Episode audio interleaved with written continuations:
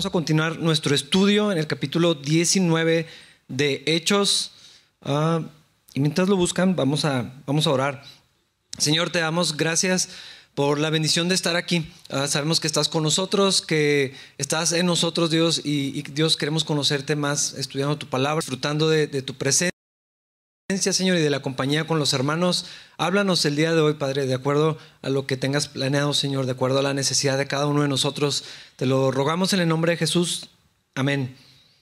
Bueno, en el contexto, hermanos, estamos en el tercer viaje misionero de, Pablo y, vimos cuando, pues, tiene este ministerio largo, más o menos dos años estuvo Pablo en la ciudad de, Éfeso, una ciudad ah, pagana donde no solamente había mucha idolatría, sino también eh, las prácticas ocultas. la semana pasada en el estudio veíamos que muchísima gente llevó sus libros de brujería para quemarlos y la cantidad que correspondía era algo, era ridículo. O sea, el salario de, un año de mucha gente era el equivalente a lo que, se, lo que se quemó ahí. Gente que estaba viniendo a Cristo. Pero esto, esto nos deja ver cómo era el contexto. Era una ciudad donde había mucha oscuridad en este sentido. Pero Ah, el Señor hizo algo increíble. También mucha gente conoció a Cristo en esta, en esta ciudad. Se estableció una iglesia muy grande y, la luz del Evangelio ah, iluminó en las, en las, en las tinieblas.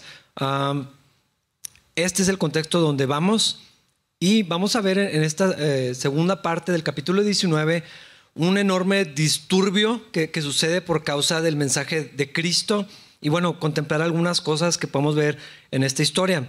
Versículo 23, ahí vamos a retomar donde dejamos la semana anterior. Dice, por ese tiempo se generó un grave problema en, Éfeso con respecto al camino. Ah, así se le llamaban los cristianos. O sea, pues no existía este, aunque en Antioquía se les dijo cristianos, como que decían el camino. Ah, así, así le decía la gente. Y esto es más interesante porque Jesús sí es el camino. Ah, entonces era bastante apropiado. Y Lucas deja bastante claro que el problema tenía que ver con el mensaje de Cristo, no con la persona de Pablo, ni con su equipo, ni necesariamente con los cristianos, sino ah, lo, que Cristo causa. Ah, precisamente cuando la luz resplandece en las tinieblas, eh, eh, esto sacude los corazones, esto trae conmoción. Y aquí, pues bueno, no fue la excepción. La obra de Cristo nunca está libre de problemas y yo creo que eso ya lo sabemos.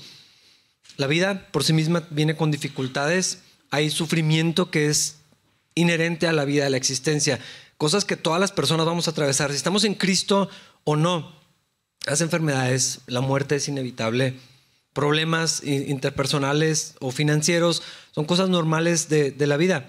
Pero si queremos seguir a Jesús, es por seguro que vamos a tener que enfrentar ciertas dificultades que son eh, específicas o que están relacionadas a nuestra comunión con, Dios. Ah, servir a Cristo siempre va a venir con oposición. Y yo creo que algunos están pensando, ah, sí, ya me di cuenta. Ah, no siempre se ve de la misma manera para todas las personas. algunos han sido llamados a ministerio muy difícil eh, por la ubicación geográfica, por el contexto en el que están, por cierto grupo de personas eh, o depende de lo que Dios quiera hacer. Para otros, en apariencia, el ministerio o el servicio a Cristo es pues, más ligero. Como quieran, no está libre de, problemas. Lo que sí podemos saber, ah, como hijo de Dios, es muy posible, posible perdón, que, tengas oposición. Ah, hemos visto en el ministerio de Pablo, le tocaron algunas palizas físicas, literales, y a veces no va a ser así aunque hay gente que sí siendo, sigue siendo torturada. Ah, he mencionado varias veces de la voz de los mártires.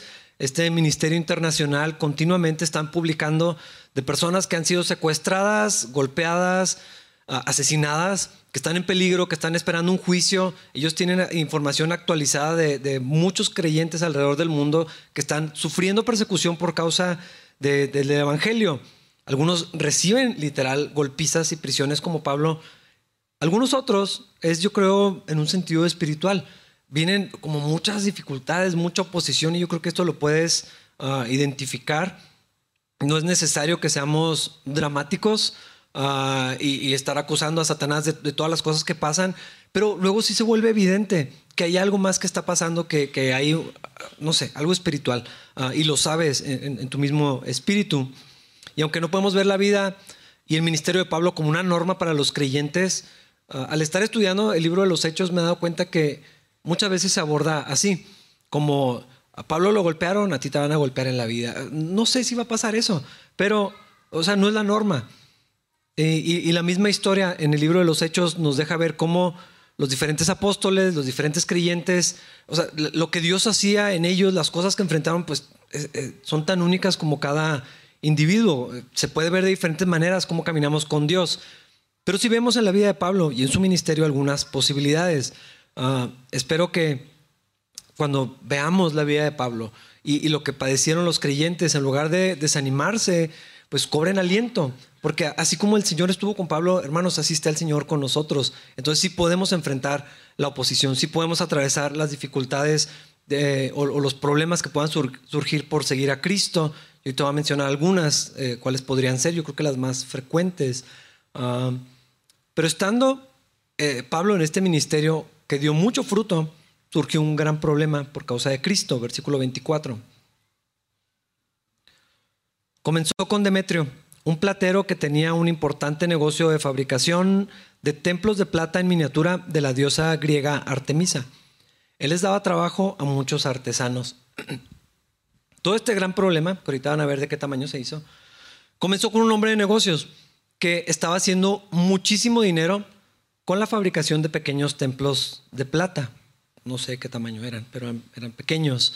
Ah, la ciudad de Éfeso era muy visitada muy conocida, muy popular, llegó a ser un importante centro de negocios, rutas comerciales y todo esto, pero una de las atracciones más importantes que hacía que viniera gente de todo el imperio y de fuera del imperio romano era el templo de Diana. Ah, Diana para los romanos, Artemisa para los griegos. Hay que recordar, romanos y griegos tenían los mismos dioses, nomás los reinterpretaban. Entonces no se van a confundir si ah, es que aquí dice Diana y acá Artemisa, es la misma. Ah, pero la adoración, a Diana de Éfeso era un culto muy, muy grande. Y si alguna vez has escuchado, estoy casi seguro que sí, porque en la escuela es eh, básico en Historia Universal, las siete maravillas del mundo antiguo. Ah, y están las pirámides, el, faro de Alejandría y otras. El templo de Diana es, es, el que donde estamos hablando. Era una obra arquitectónica impresionante. ¿Tienes una imagen? Ok. Por lo general, eh, yo creo que ustedes no son como yo, pero yo pienso en uno que está en la deportiva, así muy chiquito, y de alguna manera como que digo, ah, sí se veía, no era tan impresionante. No, sí era una cosa asombrosa. Ah, y ustedes saben que no pongo muchas imágenes, pero bueno, ahí está esto. Los voy a, tratar de, de, explicar para que podamos ver. Era tres a cuatro veces más grande que el Partenón de Atenas. Y alguna vez se describió este edificio como el templo y edificio más grande de la antigüedad. Así se le llegó a, decir. Podía ocupar más o menos 25 mil personas. Entonces no es como el de la Depor. Ah, para ponerlo en perspectiva, muchísimo más personas que el Madison Square Garden. A ese le caben como 20 mil. Entonces 5 mil más. 25 mil personas cabían en, este espacio. Ah, el templo de Diana Ah, fue hogar de griegos, romanos y de muchísima gente. O sea, entre turismo y, gente que practicaba eh, el culto a, Diana, era muchísima gente. Ah, fue destruido y reconstruido muchas veces a lo largo de, su historia, un templo y un centro de culto muy, muy, muy antiguo. Ah, hubo una persona, un historiador, que compiló y visitó las siete maravillas de ese tiempo y dijo que este lugar era el más grandioso de todos. O sea, alguien que fue y vio las pirámides en su momento de esplendor, no como ruinas. Alguien que, vio el coloso y alguien que fue al faro y que dijo, esta cosa es otro nivel, algo muy, muy impresionante. Ah, a diferencia de otros santuarios, el edificio era realizado completamente en mármol. Entonces era, o sea, sí era algo increíble, súper fancy, muy bonito. Ah, como ingeniería, arquitectura, arte y por supuesto el lado religioso. Entonces era algo muy atractivo que reunía a muchas personas. Ah, y la diosa Artemisa era diosa de la fertilidad, de la tierra, de la luna, de los animales, de la cacería, ah, era como de las parteras, o sea, tenía como una influencia muy, muy grande. Por si no, esto no fuera poco, el templo llegó a funcionar como un banco. Eso lo acabo de descubrir esta semana. Entonces, comerciantes, reyes y al parecer hasta ciudades completas depositaban allí oro y plata porque era un lugar seguro, era un lugar protegido por la diosa, ah, que era la patrona de la ciudad. Ustedes han visto que en ciertas ciudades, estados o hasta países se eh, define cierto santo patrono o cierta ah, mujer. Ah, no voy a mencionar detalles, pero se, sabe en México a quién se le considera. Así era Diana en Éfeso. era mucho más que otra diosa. Eh, que aparte, pues bueno, era una de las, de las principales en el, en el Olimpo, para los dioses, en, toda su religión, en la mitología para nosotros. Atraía mucha gente este lugar de todo el imperio y de fuera, otra vez entre fieles y curiosos y turistas. Y las oraciones hacia Diana tenían que ver con victoria en competencias atléticas. Hay que recordar que los deportes eran algo grande para los griegos. Ah, para sanidad, cuando las personas estaban enfermas o, muy graves, las oraciones eran dirigidas a Diana. Ah, era, era una persona muy importante, una diosa muy importante. La llamaban Salvadora y, Señora. O sea, era el, título que le otorgaban no suena tan diferente de lo que tenemos en México. Ah, era, era el título, o sea, títulos que le corresponden a Cristo eran atribuidos a esta diosa la gente creía que ella los iba a prosperar, los iba a bendecir, los iba a sanar, los iba a salvar. Era a quien debían recurrir cuando estaban en problemas. Ah, por lo tanto, podemos más o menos dimensionar que las ganancias para Demetrio eran bastantes. De hecho, ahí dice que los, los, los, sueldos para los artesanos, no nada más lo que ganaba él, los sueldos de sus artesanos, dice, era no poca ganancia. O sea, ganaban, todos hacían un montón de dinero. ¿Por qué? Porque era un culto muy grande, era la pasión de la región, era su patrona, su diosa, su señora. Así que podemos imaginarnos el alboroto de qué tamaño eh, fue por el mensaje de Cristo una vez que pegó en la cartera de las personas, porque ese fue el problema real. Versículos 25 y 26. Lo reunió a todos junto con otros que trabajaban en oficios similares y les dirigió las siguientes palabras. Caballeros, ustedes saben que nuestra riqueza proviene de este negocio, pero como han visto y oído, este tal Pablo ha convencido a mucha gente al decirles que los dioses hechos a mano no son realmente dioses. Y no solo lo ha hecho en Éfeso, sino por toda la provincia. Esto es importante. Ah, yo creo que cualquier persona que vea amenazada su fuente de ingresos va a hacer algo. Va a responder si, te dicen que tal vez te quedes sin trabajo o cierra tu negocio, por supuesto, va a ser problemático. Aquí lo interesante es cómo se vio amenazado el negocio de estos hombres. Para empezar, Pablo nunca habló directamente de los plateros. No tenemos registro de que específicamente hablara de las figuras que ellos hacían. No parece que fue así, eh, por, lo que dice el resto del texto. Pablo predicaba a Cristo y a Cristo crucificado. Ese era su mensaje. Ah, hablaba de la supremacía de Cristo y lo vemos en el mensaje que predicó en Atenas. Y dice, ah, qué bueno, tienen todos estos dioses, son muy religiosos, tienen altares, tienen templos, toda la ciudad está dedicada. Déjenme les hablo de alguien que es mayor. Este era el mensaje de, Pablo. Ah, Jesús es mayor que cualquier otro Dios. Cristo es mejor, Cristo es superior, nadie tiene la autoridad y el poder y esos títulos que se le atribuyen y las cualidades que se le designan a los dioses, hay alguien, hay alguien mayor, hay alguien superior que es el Señor. Este era el mensaje de, de Pablo. Y Pablo no decía no existen otros seres, porque la Biblia enseña claramente que hay seres que son superiores a los humanos, pero muy, muy por debajo de Jesucristo, sujetos aún a su autoridad. Y en el libro de los Hechos hemos encontrado ya varios momentos donde demonios, donde la actividad demoníaca, donde y todo esto, en los evangelios lo vemos igual, sujetos a Cristo. O sea, lo identificaban inmediatamente y sabían. Lo último que vimos fue cuando conozco a Jesús y sí sé quién es Pablo y tú quién eres, ¿no? Este encuentro. Ah, al mismo tiempo, los ídolos por sí mismos no son nada. Ah, y la adoración a los ídolos es una adoración ilegítima que se ofrece a demonios y no a Cristo. Eso es lo que enseña la Biblia. La figura no es nada, es yeso, metal, madera, lo que sea. Lo que representa, hay demonios en esto, es demoníaco y, ofrecer a un ser inferior creado y aparte es demoníaco, algo que le corresponde a Cristo es algo muy grave. esta es la idolatría, es darle una atribución, un reconocimiento, un lugar, una fe, una esperanza, una confianza a un ser que no es el Señor. Ah, e, es, algo grave que ofende al Señor, que es, eh, es una abominación. Toda la ley, eh, toda la historia que vemos de Israel eh, se demuestra una y otra vez lo grave que era la idolatría delante del Señor. Este fue el problema de Israel, no fue su imperfección. A veces, a veces creemos que el problema más grave de la nación de Israel es que no obedecieron. Ah, y sí desobedecieron, pero porque no confiaban en el Señor. Y ponían su confianza, su refugio, su esperanza en otro ser que no era su Dios.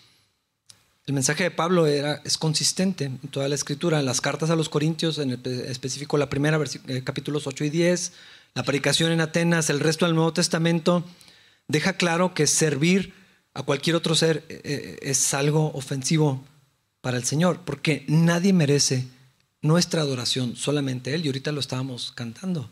Ah, él es digno, se lo merece, es la única persona que merece nuestra adoración, nuestro servicio, nuestra devoción, y entregársela a seres inferiores, a seres creados, a otro que no es Él, ah, es, grave. Lo que sucedía, bueno, en todas partes del imperio, pero lo que está pasando aquí en Éfeso era algo muy grotesco. Ah, repulsivo sería una buena palabra para describirlo, ah, tan grande que era el culto a esta, a esta mujer, que no era mujer, a este, a este ser. Uh, aparte los ídolos, las figuras, además pecaminoso, pues es inútil. Llevarle ofrenda a una estatua, llevarle ofrenda a un altar es algo inútil, distrae pervierte a las personas, ciega a las personas. son muchas cosas las que suceden en la idolatría. Y lo que estaba sucediendo es que tanta gente estaba viniendo a Cristo, verdaderamente estaban viniendo a Cristo. No iban a la iglesia, eran creyentes, transformados, ponían su fe y decían, wow, estábamos equivocados. Y entonces, inevitablemente, terminaban por apartarse de su idolatría. Ese es el resultado único de verdaderamente seguir a Cristo. Tienes que dejar todo lo demás. Ah, por lo tanto, tanta gente que venía a Cristo, porque fue mucha gente, dejaban de comprar las figuras de plata. Este era el problema. Ah, porque esto traía una carga financiera grande. mucha gente vivía, su, estilo de vida, sus finanzas, su familia, la cultura en la ciudad estaba ligada a la idolatría. Entonces, Ah, la gente venía a Cristo verdaderamente, dejaban de comprar continuamente estas figuras para regalar, para tener, para lo que sea. Y, muchos eran paganos, idólatras, practicaban brujería. Entonces iban dejando las cosas que ofendían al Señor. Por eso fueron y quemaron sus libros, no importa cuánto le habían metido en eso. Es que nos costó mucho dinero. Esto ofende a Dios, es abominable para Dios. ya no quiero esto, no quiero ser parte de esto. Ah, dejaban todas sus prácticas místicas, dejaron de consumir todo esto y el negocio ah, estaba mermando, estaba muy bajo, porque la obra de Cristo estaba cambiando la dinámica de los individuos, las familias y aún de la ciudad. Hermanos, esto va a pasar cuando Cristo hace su obra y el cristianismo sí debería afectar la economía. Mm, no solamente personalmente, que debería de afectar de alguna manera tus finanzas. Seguir a Cristo tiene, que tener algún efecto en esto, pero también en, la comunidad.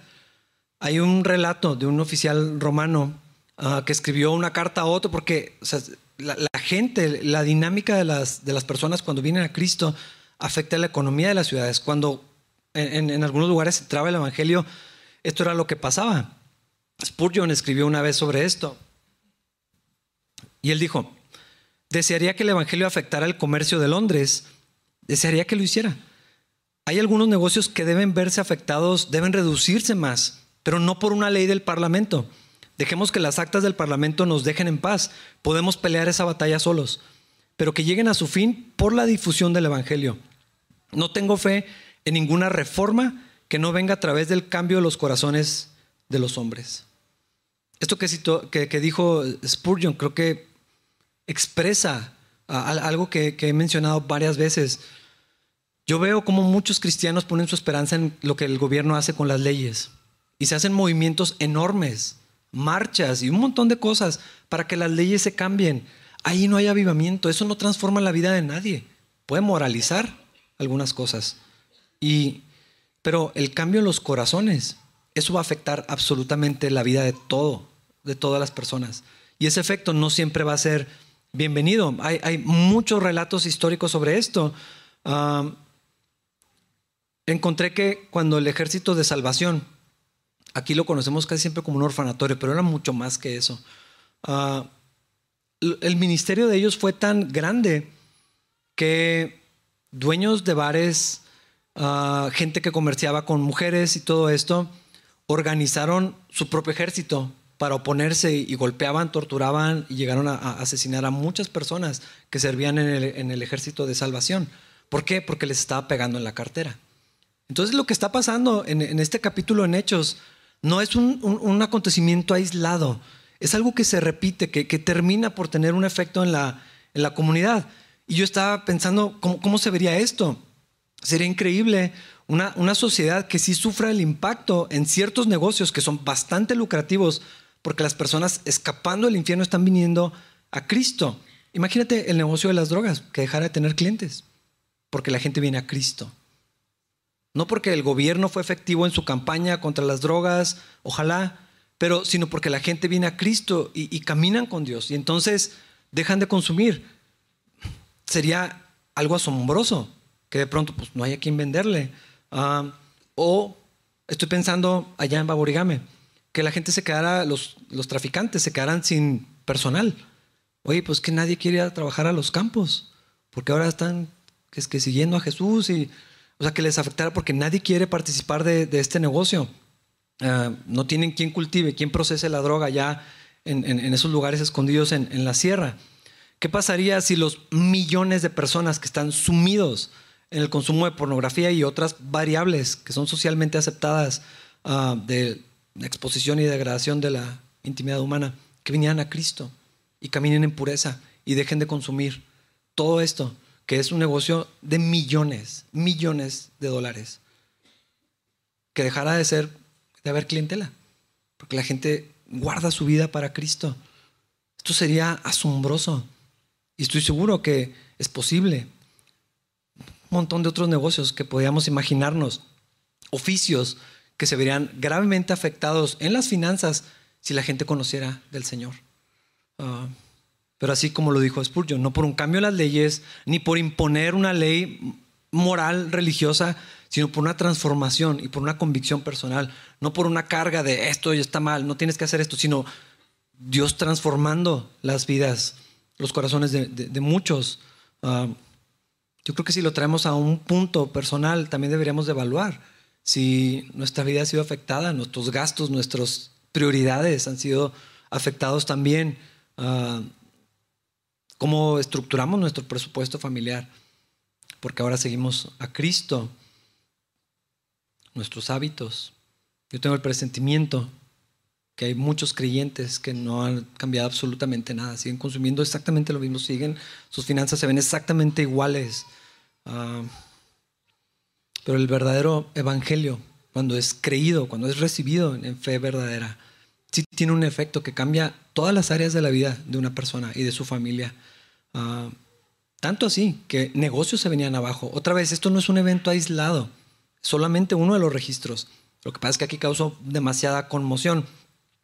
Ah, y lo que pasó ahí en, en, Éfeso, nada más para tener algo de perspectiva, tal vez no vale mucho la comparación. ¿Qué pasaría si la gente dejara de comprar burritos en Villahumada? Si pronto nadie come burritos. La economía de Villahumada funciona en gran manera por los puestos de burritos. Nada más para que se imaginen si de pronto nadie, claro que el sindicato de burritos, no sé cómo se llama, van a hacer algo. Uh, esto nomás para ayudarles a dimensionar lo que está pasando en Éfeso. Versículo 27. Por supuesto que no solo hablo de la pérdida del respeto público para nuestro negocio, también me preocupa que el templo de la gran diosa Artemisa pierda su influencia y que Artemisa, esta magnífica diosa adorada en toda la provincia de Asia y en todo el mundo, se le despoje de su gran prestigio. Bueno, Artemisa o Diana, si era la patrona de la ciudad, uh, el prestigio, el esplendor de esta ciudad estaba íntimamente ligado a la adoración de la diosa.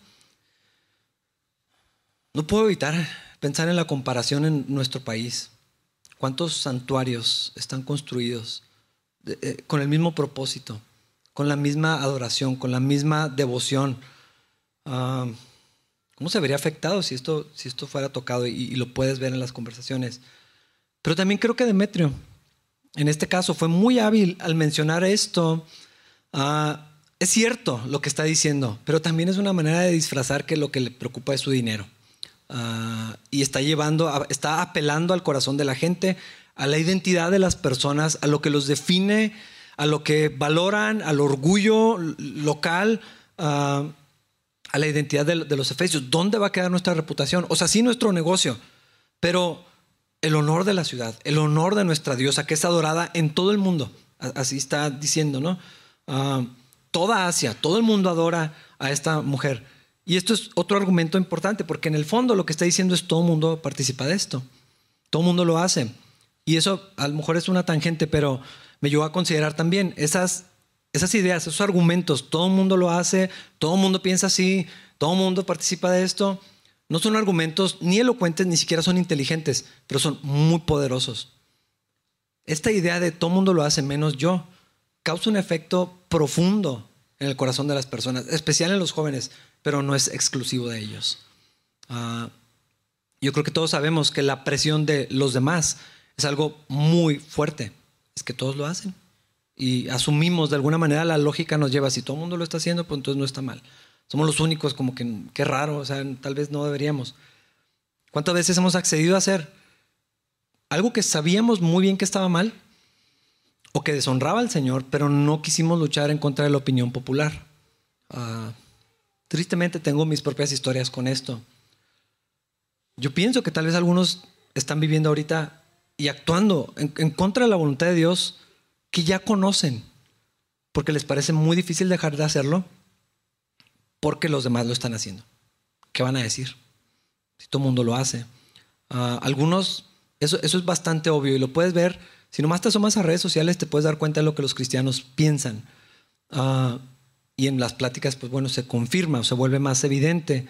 ¿Cómo han aceptado ideas que van en contra de lo que Dios dice claramente? Porque es lo que la gente cree ahora. Porque es lo que todo mundo dice. Porque es lo que todo mundo vive. Es que ya son otros tiempos. Este es uno de los argumentos que más he escuchado. Ah, es que eso eran otros tiempos. Um, todo el mundo piensa así. También he escuchado muchas veces, sí, sí, entiendo, yo sé lo que Dios dice, pero, eh, ese pero de los más terribles es que lo que yo siento, es que lo que yo pienso, es que lo que escuché, es que sí es cierto. Y, continúa el, argumento, ¿no? Como si eso descalificara lo que Dios tiene que decir. Es que todo el mundo piensa así. El problema es, es algo muy, muy fuerte en la identidad de las personas. No saben quiénes son y no saben quiénes son en Cristo. Por eso ceden en estas cosas y comprometen su fe y, la entregan porque les preocupa mucho cómo los van a percibir. ¿Qué van a decir de nosotros? Quieren ser aceptados, quieren ser integrados, validados por otros, quieren tener un lugar social. Eh, esto es una necesidad real, pero se expresa de esta manera, en el temor del hombre. Nadie quiere ser el único de 15 que piensa diferente. Si todos en el salón de clase están creyendo una opinión, uno no quiere ser el, que dice lo contrario, ah, pero eso pasa en la oficina, en la casa, en todas las esferas de la vida. Ah, a veces ni siquiera es para destacarse, de hecho es lo que quieren evitar, quieren encajar. No llamar la atención de esa manera.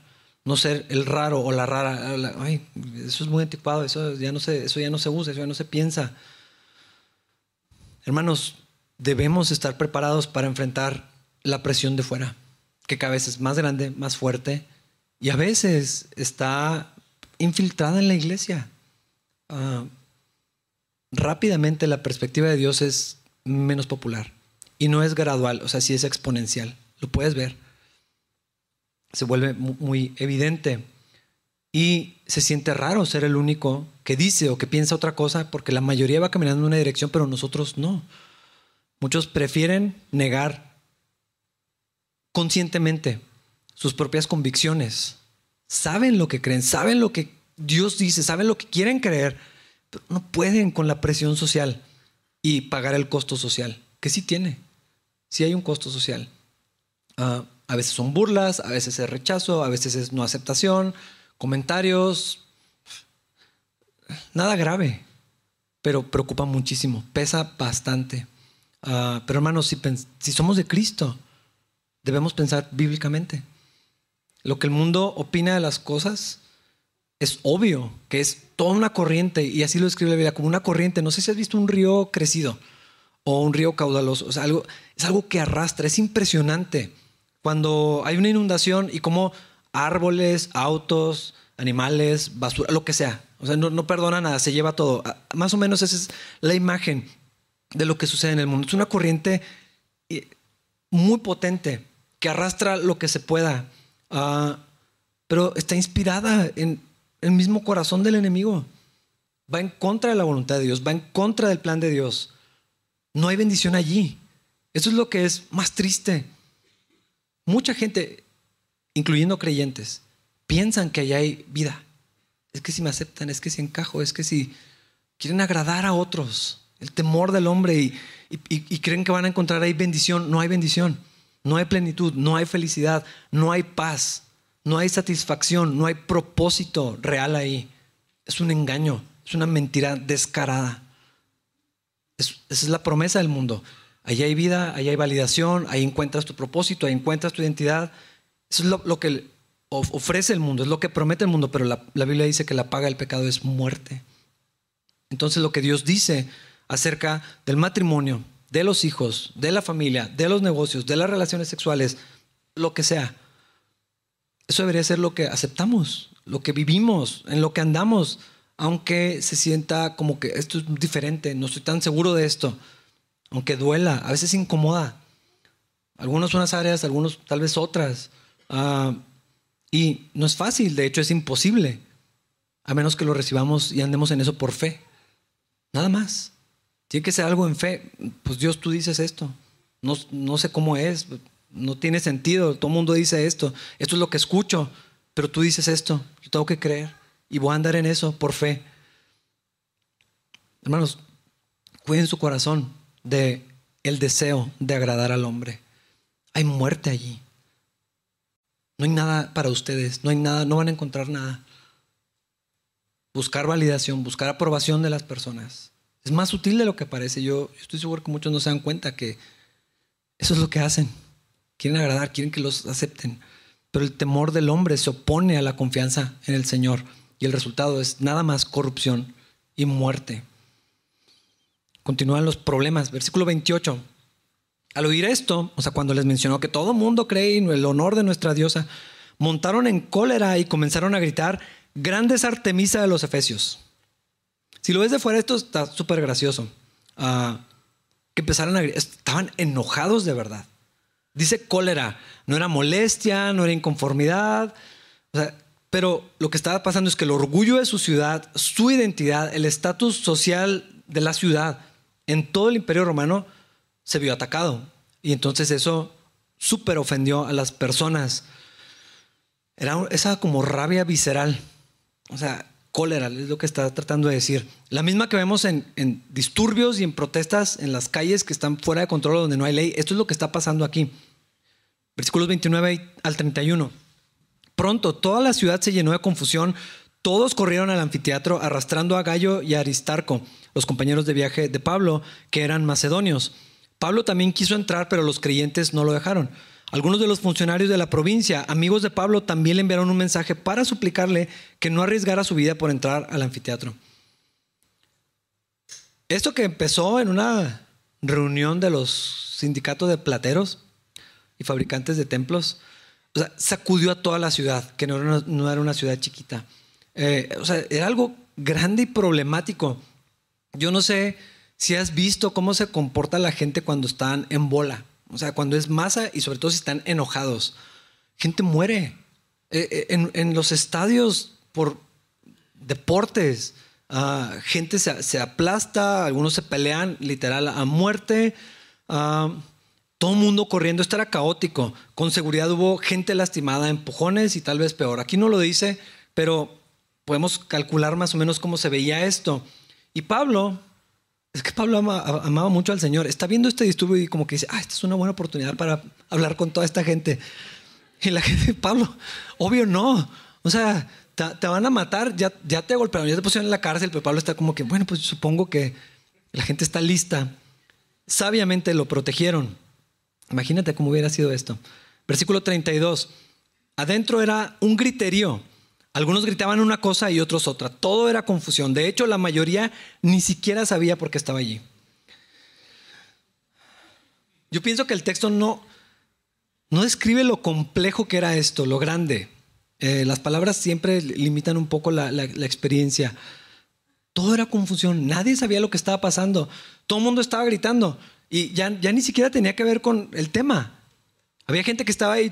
¿Por qué estás gritando? Pues quién sabe empujando y, eh, o sea, todo. Imagínate, bebés llorando, niños caídos, viejitos lastimados, gente corriendo para ponerse a salvo del peligro. Otros tal vez, no lo dice aquí, pero no lo sé. Gente sacando ventaja. Ah, yo estoy seguro que eso no pasa solamente en México. Saqueos, robos, esto siempre pasa, ¿no? Hay alguien ventajoso donde pues dejaron descuidado el puesto y pues se llevan. Eh, y lo más extraordinario, algunos ni sabían por qué estaban ahí, pero ahí están en la trifulca, empujando cosas, volteando, golpeando y no saben ni qué están haciendo, ni cuál es la protesta, quién sabe. Pero esto es una buena ocasión para hacerlo. Pero otra vez, e, esto es un visual de lo que hace la presión de los otros. La fuerza que tiene lo que otros están haciendo cuando yo no pienso, yo no escucho de Dios y, bueno, mínimo, ¿por qué estoy haciéndolo? Porque van corriendo todos para allá. No sé si han visto, hay un video, ah, es muy gracioso porque está gente en un restaurante, en mesitas en la banqueta, y va pasando unos crossfiteros corriendo del gimnasio. Pero como van corriendo, la gente se empieza a levantar y sale corriendo con ellos. Ellos nomás están haciendo ejercicio. Pero si están corriendo, supongo que debo correr. Eh, y ah, como ese ejemplo hay muchísimos. Ah, algo así es lo que está sucediendo. La histeria colectiva. No saben lo que creen, no saben lo que hacen, ni por qué hacen las cosas. Yo estoy seguro, 100% seguro, que en cualquier marcha, de cualquier motivo, por cualquier razón, siempre hay gente así. ¿Por qué están protestando? ¿Quién sabe? A mí no me afecta ni me importa, pero pues si hay oportunidad de rayar, destruir, patear gente, robar cosas, lo voy a hacer. Ah, también, otra expresión de esto, lo acabamos de ver en esta recién terminada pandemia. ¿Cuántas cosas hicimos que nos da pena ahorita?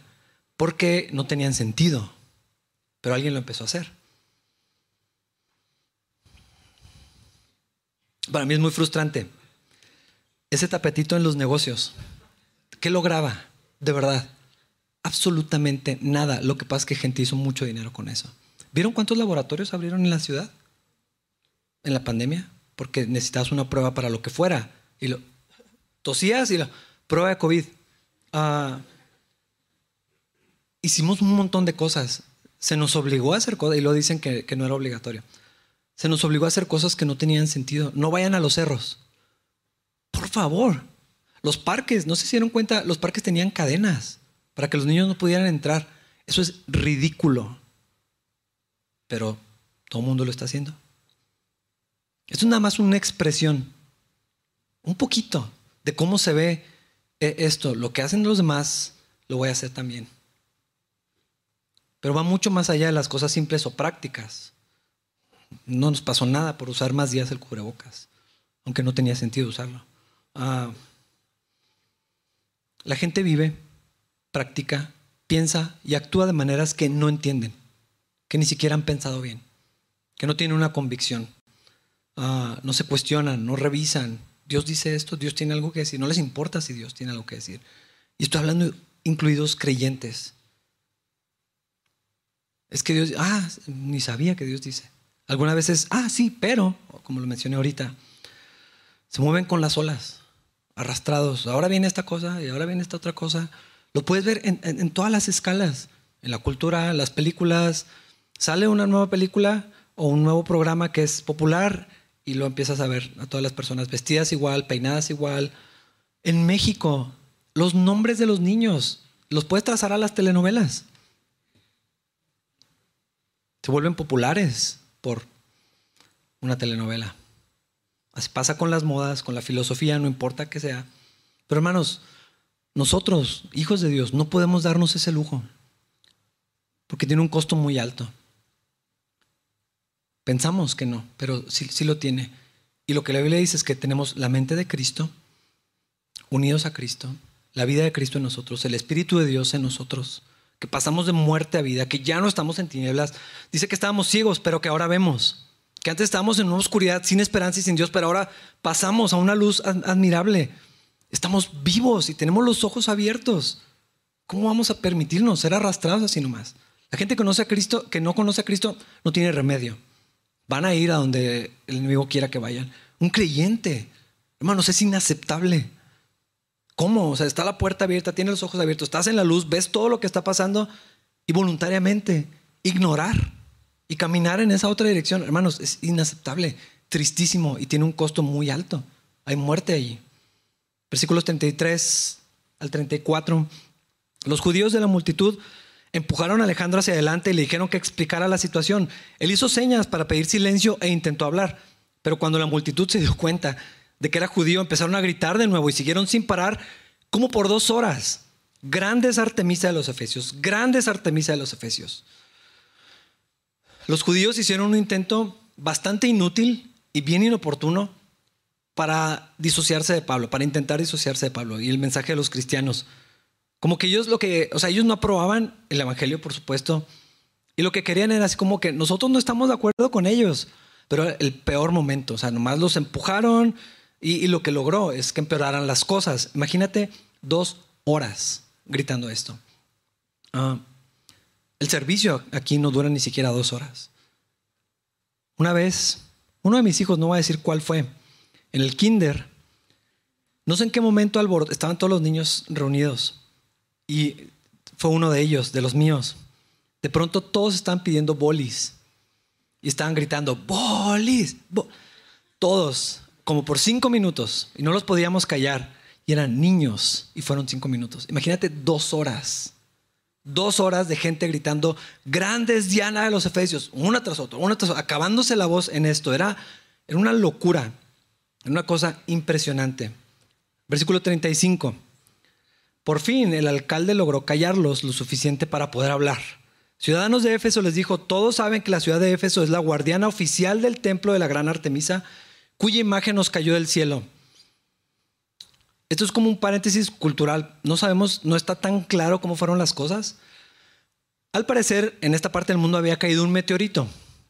Ah, algunos dicen que fue tallado con la imagen de la diosa otros dicen que parecía. Y yo creo que te has dado cuenta, hay gente que dice, es que vi a Jesús en el pan tostado porque más o menos parece. Ah, hay muchísimo de esto.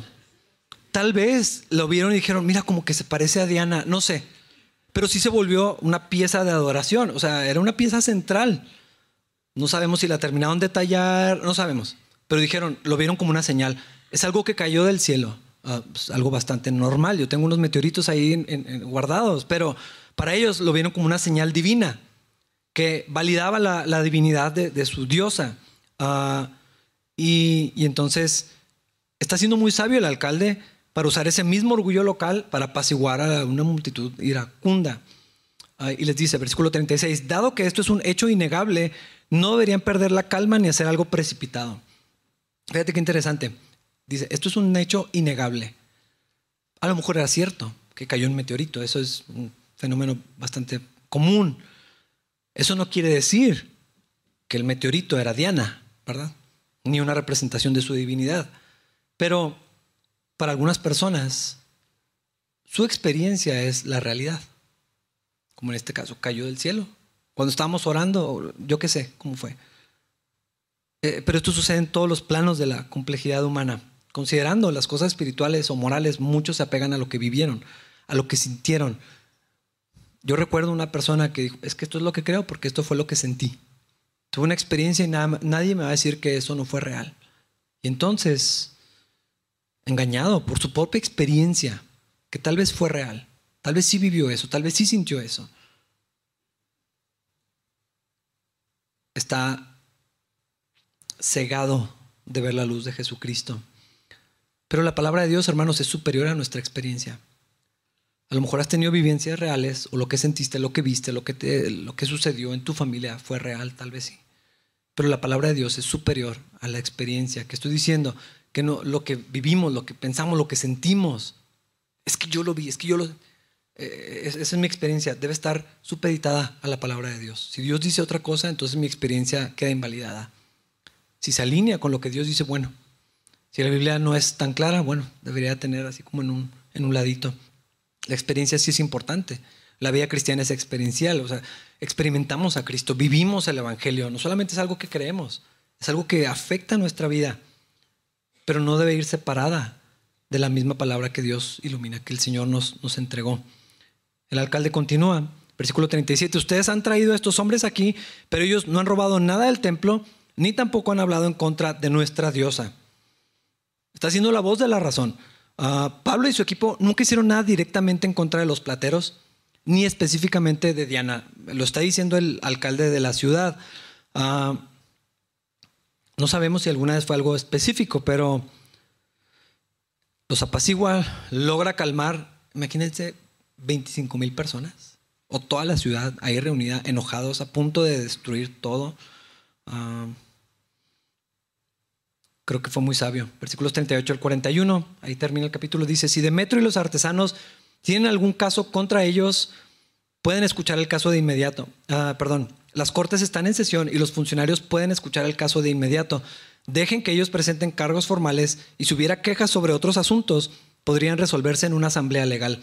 Me temo, perdón, que corremos peligro de que el gobierno romano nos acuse de generar disturbios ya que no hay razón para todo este alboroto. Y si Roma exige una explicación, no sabremos qué decir. Entonces los despidió y ellos se dispersaron. El alcalde tenía razón. Seguramente está pensando en el estatus de la ciudad, en su posición como político, como gobernante, en la seguridad de la ciudad. No está pensando en Pablo, obviamente no le interesa ni Pablo, ni los cristianos, ni Cristo. Pero bueno, Dios usó esto como quiera. Ah, para los romanos la paz era algo fundamental. Pax Romana. Ah, cualquier cosa que pareciera problema, conflicto, disturbio, era algo que el imperio tenía que pagar inmediatamente. Y la ciudad de Éfeso era una ciudad libre, concedido solamente a ciertas ciudades privilegiadas, no querían perder eso. Entonces todos se calman, se van a sus casas, también vemos la autoridad de este hombre. Ok, nos vemos, Dios bendiga, hasta luego. Y se va, la gente se va. Ah, no le protestaron, no le gritaron, se calmó. Bueno, así sucedió. Ah, su sabiduría, su autoridad tuvieron efecto de allí. Y así termina la historia. Ah, es una historia de un disturbio nada más.